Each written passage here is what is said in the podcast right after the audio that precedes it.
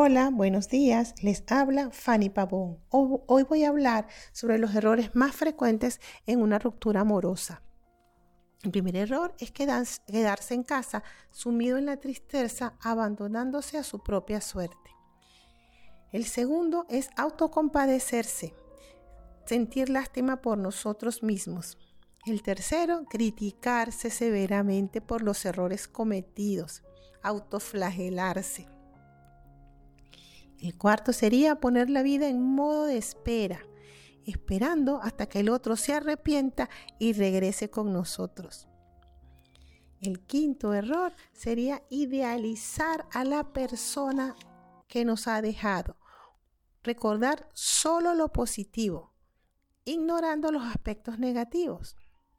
Esto va a favorecer el siguiente error, que es quedarte atascado en el pasado, no vivir el presente, porque estás obsesionado con esa persona a la que idealizas y sientes que sin ella la vida no tiene sentido, que no, que no va a haber otra persona tan perfecta. Claro, es perfecta porque tú la estás idealizando, estás negando los factores, los aspectos negativos y te empeñas en recordar solo lo positivo.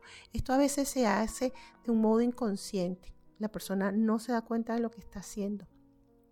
Entonces ese sería el momento de detenerte y pensar, ¿realmente hay alguien perfecto? Mi abuela decía que lo perfecto no era de este mundo. Y eso es verdad.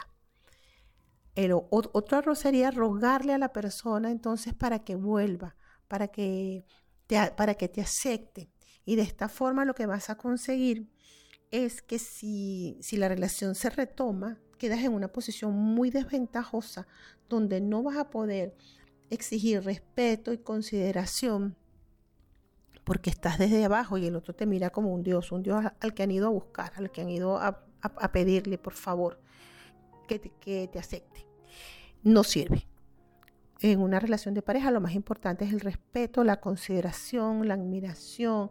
Es muy importante y si esto no está presente, la relación al final se va deteriorando. Exigir una explicación a la ruptura es otro error que se comete, pero exigirlo de una manera obsesiva cuando la persona se empeña en que le tienen que dar una explicación que, que sea lo suficientemente buena para ella. A veces las, las personas sencillamente te dejan porque, porque no quieren estar más contigo o porque tienen alguna razón que para ellos es valiosa, pero no quieren compartirla. Entonces lo importante aquí es aceptar. Si me han dejado, yo tengo que aceptar que la relación terminó. Tengo que aceptar que en una relación son dos que quieren estar juntos. Y si uno no quiere hacerlo, sencillamente te tienes que retirar y aceptarlo. Es otro error, negar, eh, negar que la relación se rompió y pensar sencillamente que no, que, que ya pasará, que ya pasará y que, y que bueno, que seguimos adelante como si nada. Entonces la negación tampoco nos sirve. Iniciar una relación sin haber superado la relación anterior es un error más que se comete. Hay personas que dicen, bueno, un clavo saca otro clavo, sigo adelante. Yo no voy a estar esperando nada, no, yo sencillamente pues ya, yo ya aprendí.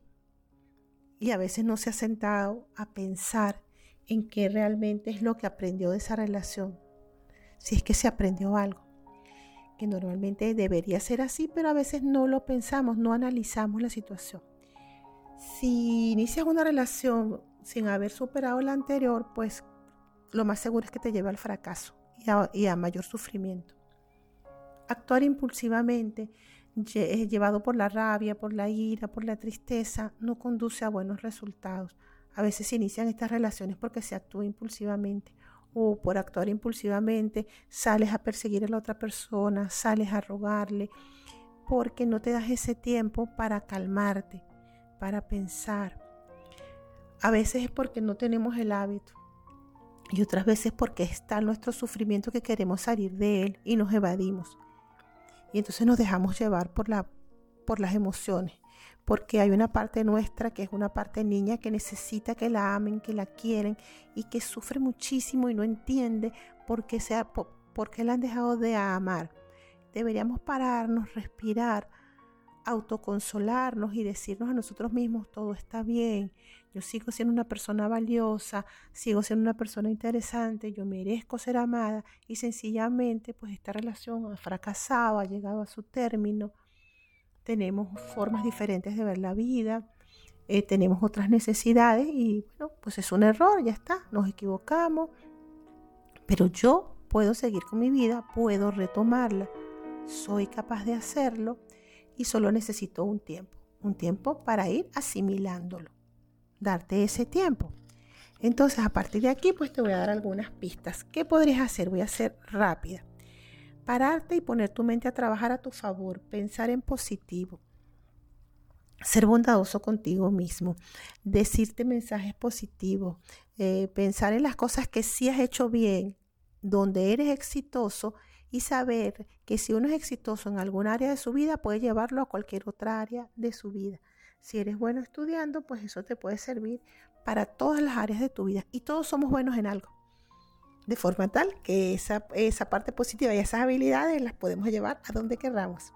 Vamos a hacer actividades que nos ayuden a mejorar el estado de ánimo, como caminar, nadar, correr, ir al campo. Cuando nos movemos el estado de ánimo mejora y es más fácil conseguir esa salida y esa respuesta que antes no veíamos y empeñarnos en aprender de lo sucedido, haciendo un análisis lógico y responsable de lo que, de lo que pasó en nuestra relación para ver qué aprendizajes puedo obtener. Bueno, y hasta aquí llegamos. Espero que les sea de utilidad y nos escuchamos en el próximo podcast.